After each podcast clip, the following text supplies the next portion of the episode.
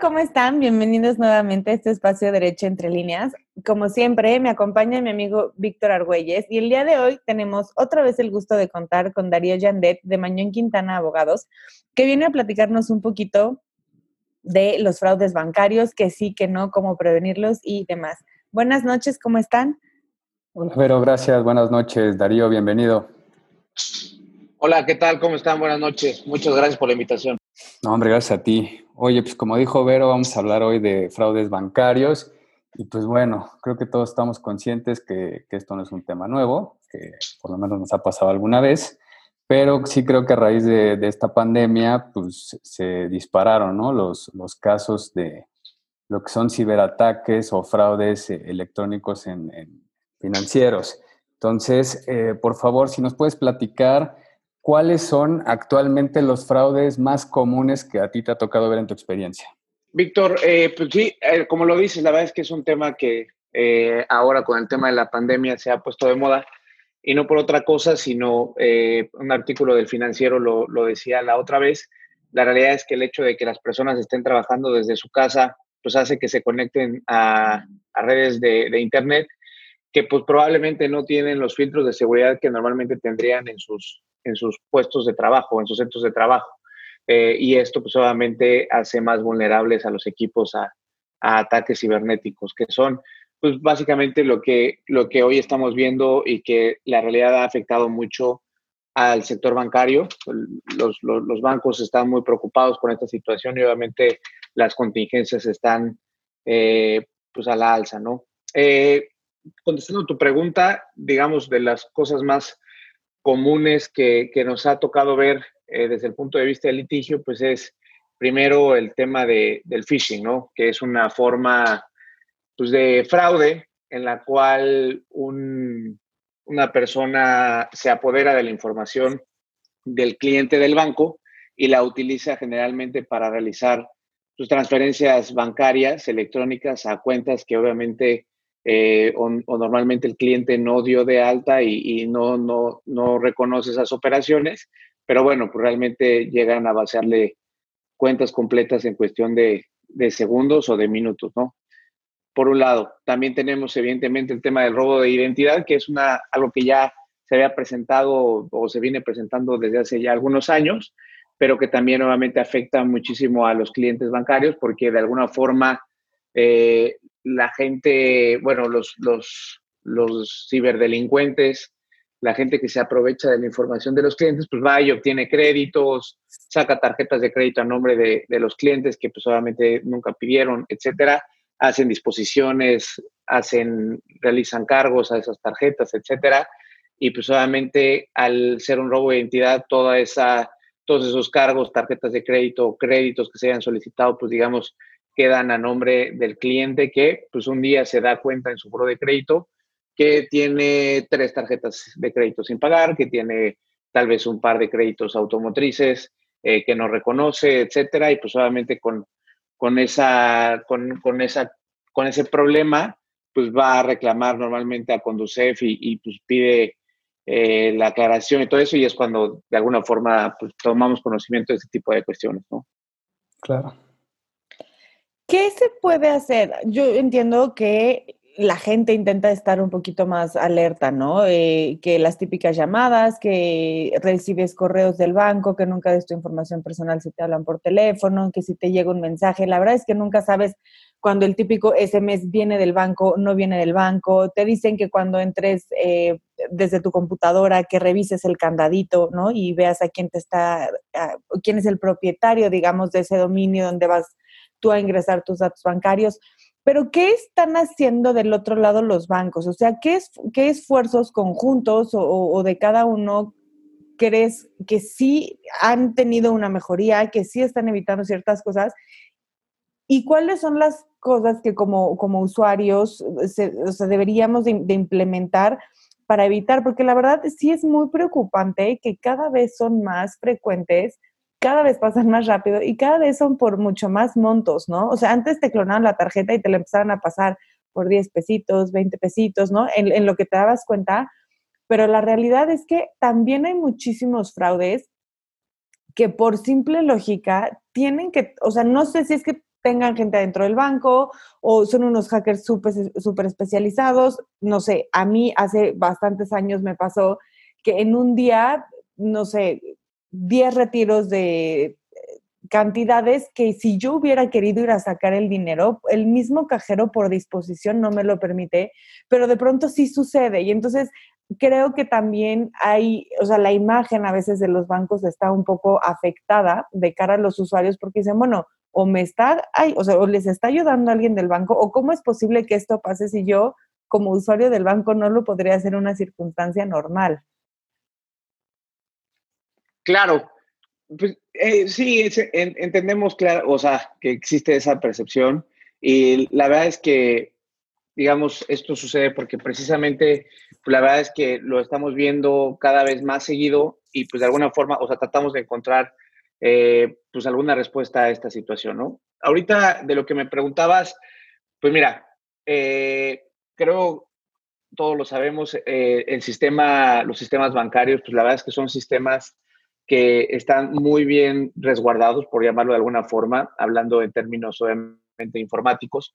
Eh, tienen contratados pues, algunas de, las empresas más importantes de ciberseguridad que prestan y, revisan constantemente que los sistemas del, banco no, no sean vulnerados. Creo que también decir que resulta imposible vulnerar el sistema bancario pues, sería falso. Yo creo que no, yo tampoco soy experto en temas informáticos, pero creo que la mayoría, si no es que casi todos los sistemas en general en el mundo pueden ser eh, víctimas de algún, de algún ataque. Lo hemos visto inclusive en sistemas tan sofisticados y tan protegidos como el del Banco de México, por ejemplo, el, sistema de pagos electrónicos interbancarios, eh, SPAY, fue, fue víctima también de este hackeo el año pasado, antepasado, no, no recuerdo bien. Entonces, decir que un sistema es impenetrable eh, sería, sería falso, ¿no? Pero creo que sí los bancos gastan mucho dinero y, tienen mucho cuidado en que, en que su sistema esté en la medida de sus capacidades, que son bastantes, esté bien protegido. Eh, por lo tanto, yo creo que sí puede ser vulnerado, pero requeriría una, una, una capacidad técnica demasiado alta que no cualquier persona, ni siquiera cualquier delincuente podría, podría alcanzar, ¿no? La realidad es que lo que nosotros hemos visto, y te lo, te lo platicaba, o lo platicaba hace un momento, el tema del phishing, que es lo que está más de moda en, estos, en estas últimas fechas, tiene que ver única y exclusivamente con que la gente da, da su propia información. ¿sí? O sea, no es que hayan logrado vulnerar el sistema del banco, porque eso no sucede normalmente con el phishing. Precisamente los delincuentes de lo que requieren o lo que necesitan es que sea el cliente quien les dé la información porque de otra, de otra suerte ellos no podrían acceder al sistema bancario y empezar a, operar. Te digo, no, no significa que eso sea imposible. Puede suceder, no me ha tocado verlo y normalmente los bancos sí saben cuando esto ha sucedido y la verdad es que eso pues, no me ha tocado a mí eh, ver en un litigio que, digamos, de alguna forma se, se, termine por demostrar que el sistema bancario sí fue vulnerado. Lo que se logra demostrar en juicio, y esto está pasando mucho, pues es precisamente que al sistema bancario, pues se ingresaron las contraseñas, se ingresaron los usuarios que te dan a ti como cliente de un banco. Y pues bueno, la, aquí la pregunta es de dónde, de dónde nace, ¿no? Eh, de dónde nacen o de dónde se obtuvieron esas contraseñas, esos, esos, esos, números de usuario, etcétera. Que, pues dicho de otra, o sea, eh, los criterios jurisprudenciales lo que han sostenido es que eh, la carga de la prueba del banco va más allá que el simple ingreso de estos, de estos datos de identificación. Eh, entonces, la verdad es que estamos viendo que en juicio estamos o se están utilizando las contraseñas y los usuarios que los propios clientes están dando a los delincuentes. Entonces, eh, lo que podríamos hacer conjuntamente o, o, lo que creo que habría que empezar por hacer es, los clientes tendrían que empezar a a tener más cuidado con la información que, que, se da y que se entrega a las personas. La verdad es que eh, nada menos a la semana pasada un familiar, y esto seguramente les ha pasado a ustedes porque es lo que hoy está de moda y lo vivimos todos los días, recibes, las, recibes llamadas de aparentemente pues, una especie de call center en la cual te dicen, oye, pues tú tienes una tarjeta Santander con una... Eh, con una, una, sí, en realidad no te dicen la terminación porque lo que tienen es los primeros números, que son iguales para todas las tarjetas que emite el banco. Eh, y te dicen, este es el, inicio, nada más necesito que me ayude a confirmar con el resto de la numeración de la tarjeta para que entonces procedamos a cancelar un cargo que tiene por un, seguro de gastos médicos o una disposición, un tema, una compra en Amazon, ¿no? Etcétera. Y pues obviamente te agarran, ahora además en estas fechas, pues ya de repente con el aguinaldo en la cuenta de débito y te llaman y te dicen, oye, pues está autorizando una compra por 45 mil pesos, ¿no? Yo qué sé pues evidentemente te agarran fuera de la base, te, te, espantas y lo primero que haces pues es, claro, no reconozco, ¿no? Esa, esa compra y te dicen, perfecto, ahorita lo cancelamos, nada más ayúdeme por favor con bla, bla, bla y empiezas a dar la información. Es decir, no son, no, no, no son temas sofisticados, se aprovechan de la sorpresa y se aprovechan de la desesperación del cliente que siente que está siendo atacado eh, o que le están vaciando la cuenta bancaria, cuando en realidad, a partir de esa llamada es cuando él va a dar la información con la cual ahora sí le van a vaciar la cuenta. ¿Me explico? Entonces, eh, hay que tener en cuenta, y esto lo van a ver ustedes en los estados de cuenta, en todas las comunicaciones, página de internet que tiene el banco, en todas las sucursales, siempre se hace mención a que se revise perfectamente a qué sitio de internet estamos llegando estamos entrando, perdón. Hay sitios de Internet que son muy parecidos al dominio que tiene el banco, pero cambia, tal vez en alguna mínima parte, pero sí cambia. Eso hay que tenerlo muy en cuenta, o sea, de, de, cerciorarnos que estamos entrando a la dirección electrónica que viene al reverso de la tarjeta o en el estado de cuenta que me entregó el banco, por un lado. Por otro lado, si me están llamando por teléfono, la realidad es que normalmente, o sea, digo, no sé si a ustedes les ha pasado, pero a mí cargos que de verdad por, por alguna situación no reconoces o, no, o no hiciste o lo que sea, eh, el banco no te busca. O sea, el banco los autoriza, si dieron tu, si tenían la tarjeta o lo que sea, los autoriza. Y ya será cuestión tuya, si ves en el estado de cuenta y no reconoce algún cargo, comunicarte con el banco para decir, este cargo no lo reconozco, por la razón que sea, perdí mi tarjeta, etcétera. Pero realmente el banco normalmente no te busca y menos te va a pedir la información, es lo que todo el mundo te dice.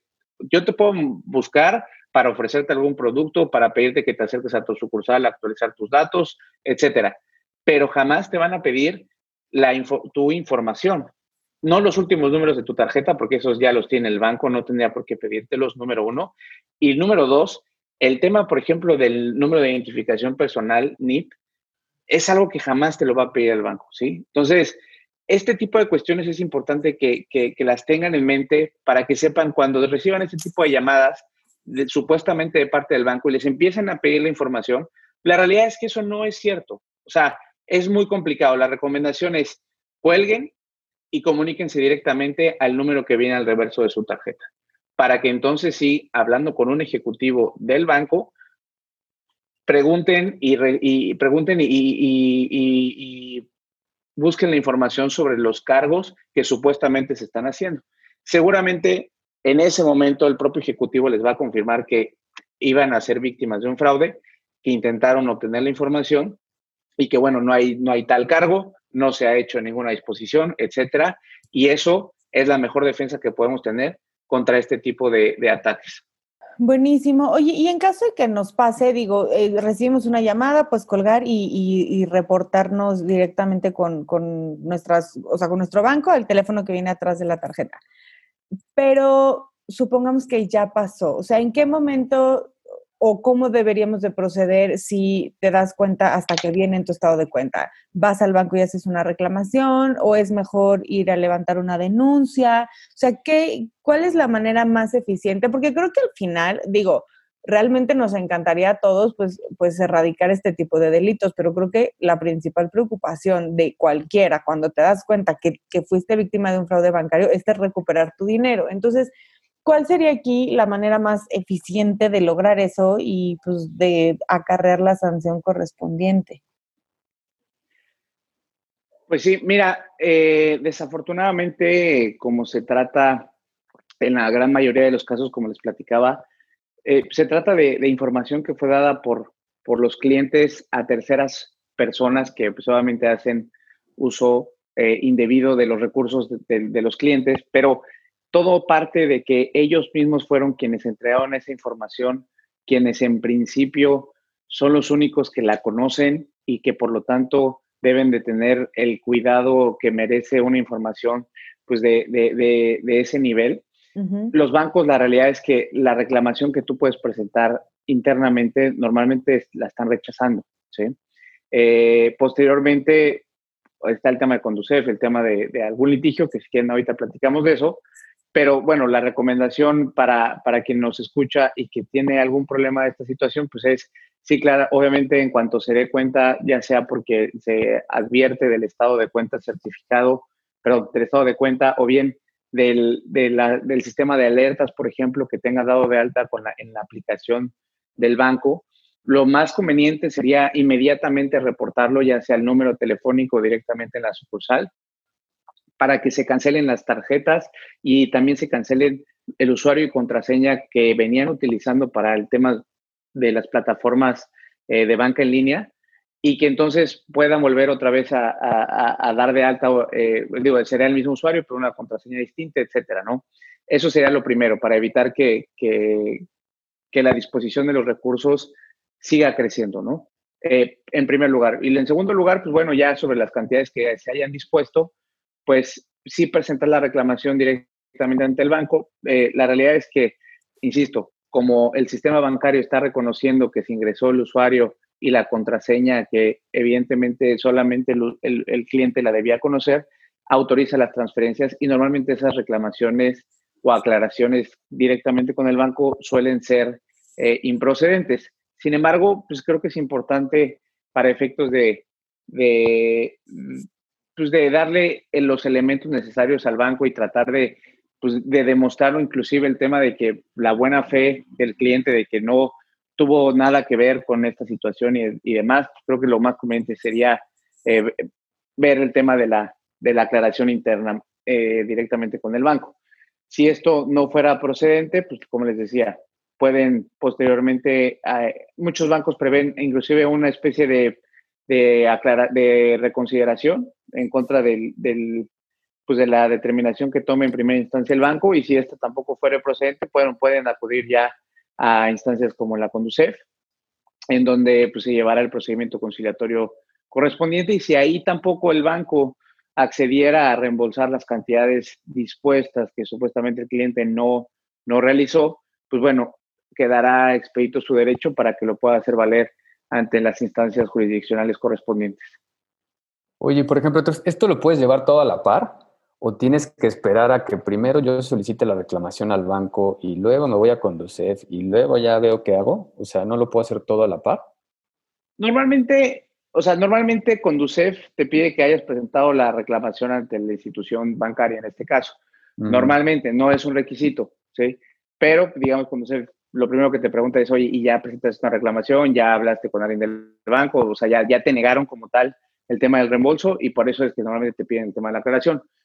Eh, una vez que ya presentaste tu aclaración, puedes acudir a la Conducef y ahí sí, una vez que presentas tu Conducef, o bueno, el procedimiento conciliatorio ante la Conducef, tienes que esperar hasta que se agote el mismo, se dejen a los derechos para que ahora sí puedas ir a un juicio, ¿no? Eh, puedes no agotar Conducef, el procedimiento conciliatorio ante Conducef y acudir directamente a, pues, a, un juicio demandando del banco la nulidad de las transferencias que se hayan realizado y solicitando, por lo tanto, el reembolso de las cantidades que hayan dispuesto. Ok, entonces, oye, Privo, nada más para aterrizar lo que nos estás platicando es, para efectos legales, el único responsable de tu información bancaria eres tú, tú como usuario titular, etcétera. Entonces, eso. Ajá, perdóname, dime, dime. No, no, perdóname. O sea, pues sí, en, términos del contrato, pues al final tú das de alta esa contraseña y supuestamente solamente tú tienes que, solamente tú la sabes, ¿no? Y el sistema, pues también ahí no se involucra el error humano porque pues el sistema pues está, está ahí para, para identificar cuando se ingresa el usuario y cuando se ingresa la contraseña que tú mismo diste de alta, pues este, funciona. Si no, no funciona. Es lo mismo con el tema de, las tarjetas y el NIP, el número de identificación personal. Es algo que solamente tú conoces, se supone. Es intransferible, es personal, etcétera. Eh, el sistema, y tú no sé si les ha pasado, luego se te olvida el NIP o, lo tecleas mal, el sistema no autoriza el cargo, no lo autoriza, o sea, y no se está involucrado, no hay una persona, digamos, que se cerciore como tal que este, está ingresando el NIP correctamente. El sistema por default no hace match, usuario o la tarjeta y el número de identificación personal o la contraseña, no autoriza cargos. Cuando el sistema detecta que se ingresó la información correcta, pues da entrada, da acceso y entonces pues es cuando permite ya sea el cargo o la disposición y de eh, las transferencias, ¿no? Ok. Sí, no digo, lo que pasa lo que lo preguntaba porque para la gente que nos escucha es, o sea, si hay que leer el contrato y ahí tú te estás haciendo responsable de esa información, que también hay que ver el otro lado de la moneda, que es el banco, ¿no? Que dice, si bien es cierto que eh, tú no hiciste esas operaciones o tú entregaste tu información, etcétera, también tú estabas obligado legalmente o por contrato a que el resguardo de esa información y a quién se lo divulgas es tu responsabilidad. Claro, sí, eh, y no solo eso, mira, nosotros en, litigio hemos hecho valer eh, el contenido del Código de Comercio, específicamente del artículo 89A del Código de Comercio, que reconoce eh, la información transmitida por, por medio de datos, información generada electrónicamente, ¿no? Que establece de alguna forma una presunción legal que hemos tratado de utilizar en favor del banco. Eh, sin embargo, ya ha habido un par de pronunciamientos de eh, de parte principalmente de la Suprema Corte de Justicia de la Nación eh, y de algunos colegiados que, que, establecen que para que esa presunción, que para los que nos escuchan y que no son abogados, el tema de la presunción legal es, digamos, algo, algo que se asume como cierto, ¿sí? Y, y que por lo tanto no estás obligado como tal a aprobarlo, más bien o acreditarlo en juicio. Si, si hay alguien que, que desconoce esa presunción, es decir, que que niega que lo que tú dices es así, y obviamente en términos de una presunción, eh, él sería el obligado a, aprobarlo. pero dicen los criterios que esa presunción se actualizará siempre y cuando el banco demuestre primero que su sistema no fue vulnerado, ¿no? Que este es un criterio que, la verdad, yo no comparto, pero bueno, así es, así está. Y, y, digamos, con base en ese criterio es como tenemos que asumir la defensa de los, de los asuntos. Y esto, pues la verdad es que sí ha puesto un poco en, jaque a los, a los bancos, porque acreditar que un sistema bancario no fue vulnerado, pues es una situación muy compleja que operativamente eh, e informáticamente no es sencillo. Un sistema bancario es inmenso y por lo que yo he platicado con peritos informáticos no es nada fácil. No es nada sencillo, ¿no? que no debe ser de tómale el screenshot, ¿no? O sea, de... Exactamente. sí, no es de, oye, te presto mi computadora y siéntate y checa qué onda con el antivirus o algo así, ¿no? O sea, claro. no, es, es muy complicado, es muy complejo. Y entonces, este, no es conveniente y, y ni siquiera para los propios usuarios, pues no podría ser costeable desahogar una prueba en esos términos. Pero bueno, precisamente por eso se establece un poco la obligación a cargo de los bancos de demostrar que su sistema pues estuvo perfecto, sin anomalías, y solamente en ese momento, una vez que se acredite eso, entonces sí, ya será obligación de los, de los usuarios, de los clientes, eh, demostrar que, pues bueno, la, ellos no utilizaron, o sea, que fueron víctimas de algún fraude, etcétera, ¿no? O, o que al final no hicieron ellos la, la disposición de los recursos o la utilización de la tarjeta, etcétera, ¿no? Entonces, esta parte, te digo, eh, se ha vuelto muy interesante para temas de, litigio. Capaz que no, no, no, me gustaría ponerme tan técnico, este es uno de los elementos, pero, pero la verdad es que los, a lo que hemos visto eh, en la práctica profesional, pues sí es, es que todo nace, y como lo decía hace un momento, nace de la información que entregamos como clientes, ¿no? Ok. Oye, y por ejemplo, ahorita que estabas hablando de tarjetas, que se me había a preguntar, eh, también funciona igual con, con, el tema de la clonación de las tarjetas, digo, sobre todo ahorita con el comercio electrónico y demás, pues que estás dando los datos de la tarjeta, pues no vaya a ser, ¿verdad? Entonces ahí también aplica lo mismo, o sea, sí también hay candados, hay mecanismos y demás para que justo no se pueda vulnerar esto, o también puede ser lo mismo de que tú mismo por andar entregando los datos, pues puedas ser víctima de esto. Sí, o sea, el tema de, por ejemplo, ahora que, o sea, el tema de la clonación de las tarjetas de crédito, pues también es, es un problema que, digamos, ya no es tan, o al menos lo que nos ha tocado ver, no es tan grave en este momento como lo representa, por ejemplo, el tema del phishing, que hoy es el delito de moda, eh, hablando de, de, temas bancarios. La clonación de tarjetas creo que es algo que con el chip, por ejemplo, de las tarjetas se ha solucionado bastante, con el tema también de la, de, del número de identificación personal, o sea, que tengas que teclear tu, número en la terminal, también es algo que ha ayudado mucho porque no basta con que la tarjeta esté presente, sino que además necesitas ingresar una firma electrónica, que eso es lo que es tu NIP, es una firma electrónica. Eh, y, y, ya no es como antes, que pues bueno, clonando tu tarjeta podían deslizarla en una, en una terminal bancaria y aventarse pues ya ahí la firma en el voucher que, que quisieran, ¿no? No, ahora ya además de la tarjeta, pues requieren ingresar el número de identificación personal y pues bueno, ahí, digamos, pasa lo mismo, como lo dices. El banco asume que si está, hay presencia física de la tarjeta y además se teclea el número que utilizas en el cajero para disponer de recursos, consultar saldo, etcétera, es porque tú estás haciendo uso de la tarjeta, ¿no? Que al final, pues es lo que el banco, en términos generales, pues es lo que le correspondería hacer desde mi punto de vista, ¿no? Tal vez habrá abogados que, no estén de acuerdo conmigo y digan, oye, pues no solo eso, el banco tendría, tiene que ir un poco más allá, tiene que cerciorarse de que efectivamente el cliente está usando o está haciendo uso de su tarjeta, este, tiene que ver, por ejemplo, temas de cuál es, cuál es la perspectiva del cliente, cómo haces los gastos, en qué se gasta más o menos el dinero, ¿no? O sea, una persona que paga, y lo platicábamos, ah, eh, no sé si en otra, en otra conversación que, que tuvimos, pero si viene haciendo cargos, por ejemplo, solamente de la luz, solamente utiliza la tarjeta de crédito para pagar la luz y un día pues, hace cargos en todas las tiendas departamentales que hay en un mismo centro comercial, pues tal vez debió haber levantado las alertas del banco. Sí, podría ser, ¿no? Podría ser. Y sin embargo, como abogado, pues, yo te diría, desde mi punto de vista, no hay un fundamento legal que nos, que nos obligue como instituciones y en la medida de lo, de lo, de lo posible tratamos precisamente que la gente pues tenga acceso a su dinero, ¿no? Al final, pues es, es, es, si es una tarjeta de crédito, pues es dinero que ponemos a disposición del cliente para que puedan hacer uso de él como mejor les parezca, si es para pagar la luz o para comprarse lo que quieran, pues ya es decisión de cada quien. Y si es tarjeta de débito, pues con mayor razón, ¿no? Es su dinero que se pudieron haber ganado por temas de, de la nómina, lo que sea, ¿no? Es, es su dinero lo que menos se, quisiéramos, o sea, y así lo veo yo, es pues, retener y estar como eh, poniendo trabas para que la gente pueda disponer de sus recursos, ¿no? Entonces, eh, sí, ah, es debatible, no, no digo que no, puede ser cuestionable, también puede ser, pero digamos, de alguna forma, lo que se busca es precisamente que la gente pueda disponer de sus recursos de la manera más segura. Y las formas que hasta hoy tenemos, pues son estas, ¿no? El número de identificación personal y la tarjeta física, la presencia física de una tarjeta que se le entrega en sus manos al cliente.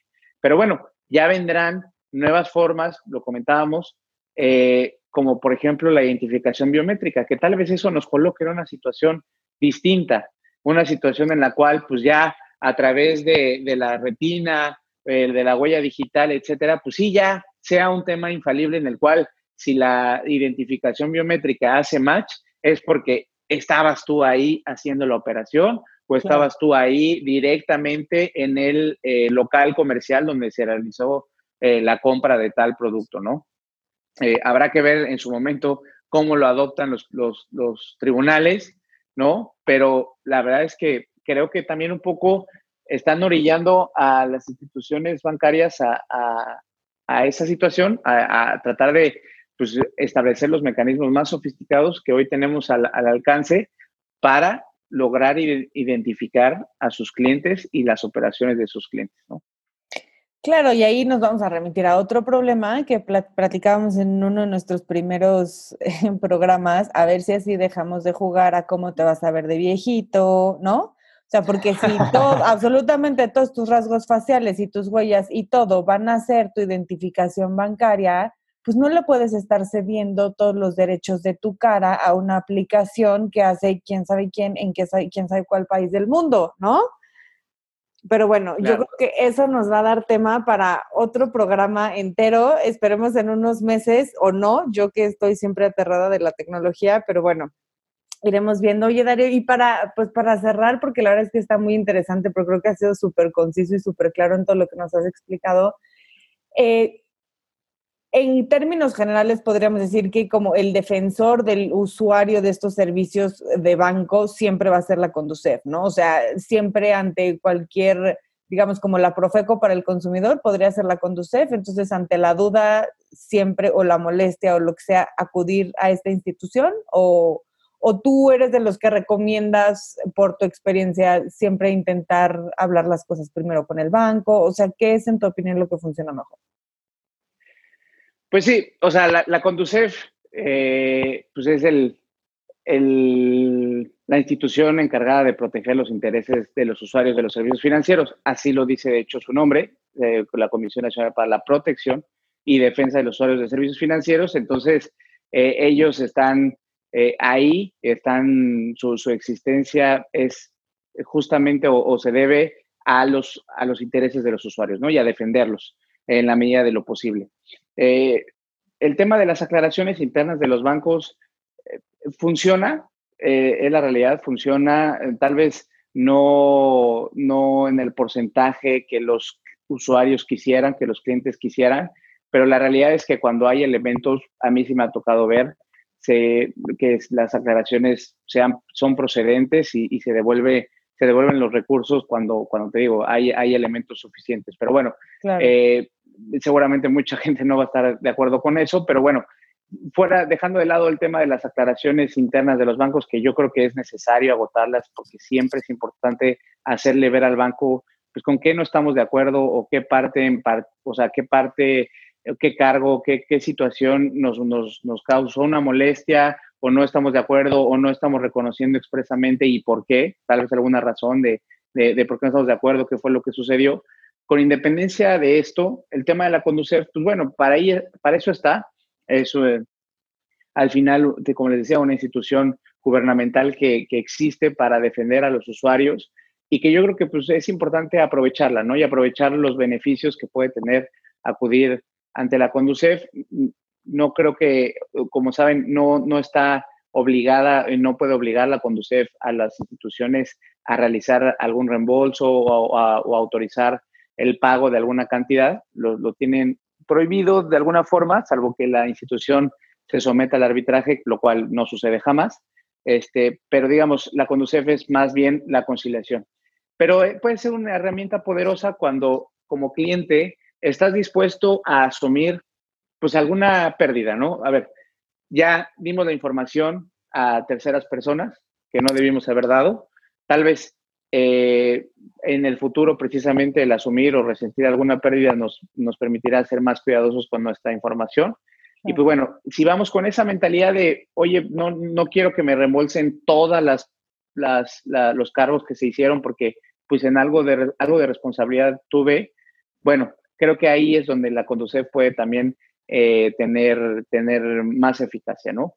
Eh, al final yo creo que la conciliación es precisamente eso, saber que que, puedes obtener algo, pero siempre y cuando tú también estés dispuesto a dar algo, ¿no?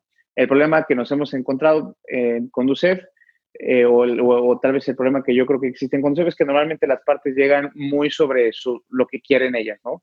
Y yo quiero que me regresen todas y cada una de, las disposiciones que se hicieron y que yo no autoricé, ¿no? Y el banco pues también llega con la posición de, bueno, pues si tú quieres que te devuelva todo, pues que me lo diga un juez, ¿no? Porque aquí en conciliación no te lo voy a dar. En todo caso, que esté en una sentencia definitiva y entonces te lo regresaré. Pero que si no tengo nada que ganar, pues mejor me espero a que, a que me condenen. Eh, si llegamos las dos partes más pues, eh, abiertas a, dejar ir alguna cantidad, etcétera, pues creo que puede ser más fácil y la conducir puede funcionar mucho mejor. Buenísimo. Y lo que decías al principio, es, un tema de, de, una relación conciliatoria. O sea, al final, cada reclamación, todo en esta vida requiere un proceso, ¿no? La verdad es que si tú haces las reclamaciones o, digamos, llenas tus formatos y todo en orden, normalmente no pasa de 45 días para que tengas una respuesta. Seguramente habrá casos en los que no funcione así, pero eh, pues creo que todo es un parte de lo que también promovemos muchísimo en este podcast, ¿no? Haz tus cosas de una manera ordenada y vamos todos juntos dándole orden a esto y entendamos que nosotros también somos responsables de, pues, de lo que pasa con, con nuestros instrumentos financieros, ¿no? Ay, pero bueno, nos podremos debatir aquí, exacto, horas, ¿no? ¿Quién tiene la razón? ¿Qué fue primero el huevo o la gallina? Pero no sé si alguno de los dos quiere agregar algo. Pues yo nada más que, escuchen aquí al experto, que es, eh, pues, no, ya, ya escucharon, si no, si reciben una llamada, no se me apaniquen. Cuelga. Cuelga. Siempre cuelga. a tu banco ya, ya te lo dijo Darío, no te van a pedir cierta información que no tienes que dar. Digo, porque también la realidad es otra, que te agarran aquí tú comiéndote los mocos y ni te enteras y pues das todo, ¿no? O sea, también depende mucho de la circunstancia. Hay matices, ¿no? No, no puede ser que estés alerta a todo. pues sí, pero ante la duda cuelga, o sea, ante la duda cuelga y llama al banco siempre, por si sí o por si no, por si la información era más confidencial, menos confidencial. Yo siempre digo, tú cuelga y comunica a tu banco. Y ahorita sobre todo que está lo de las ofertas y demás, pues bueno, también checar en qué sitios y en qué lugares están poniendo los números o los datos de tarjetas y demás, ¿no? Hay que también ser precavidos, no nada más porque vean ahí que algo está baratísimo, que seguramente no, no puede ser tan cierto. O sea, que si ven algo muy, muy barato, no, no se arriesguen a dar los datos con tal de intentar obtener un beneficio, ¿no? Que al final va a salir peor. Claro, eh, y eh, esto es muy importante, como tú lo, mencionas, el tema del comercio electrónico, pues la verdad es que presenta grandes ventajas, pero al mismo tiempo hay que tener mucho cuidado porque no todos los sitios son seguros eh, y normalmente, digo, y esto pasa, pasa muy seguido, te piden tu, tu, nombre completo, la fecha de vencimiento de tu tarjeta, el número completo de tu tarjeta y el código de verificación, o sea, todo, básicamente estás tecleando toda la información.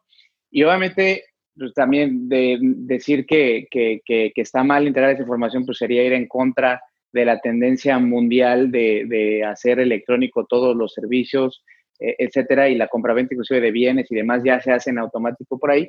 Pero bueno, hay de sitios a sitios precisamente, ¿no? Hay que ver bien exactamente en qué aplicaciones, en qué plataformas, en qué dominios nos sentimos seguros, ¿no? Y pues obviamente eso es por parte de, de, quién está detrás de ese dominio, de esa aplicación, etcétera.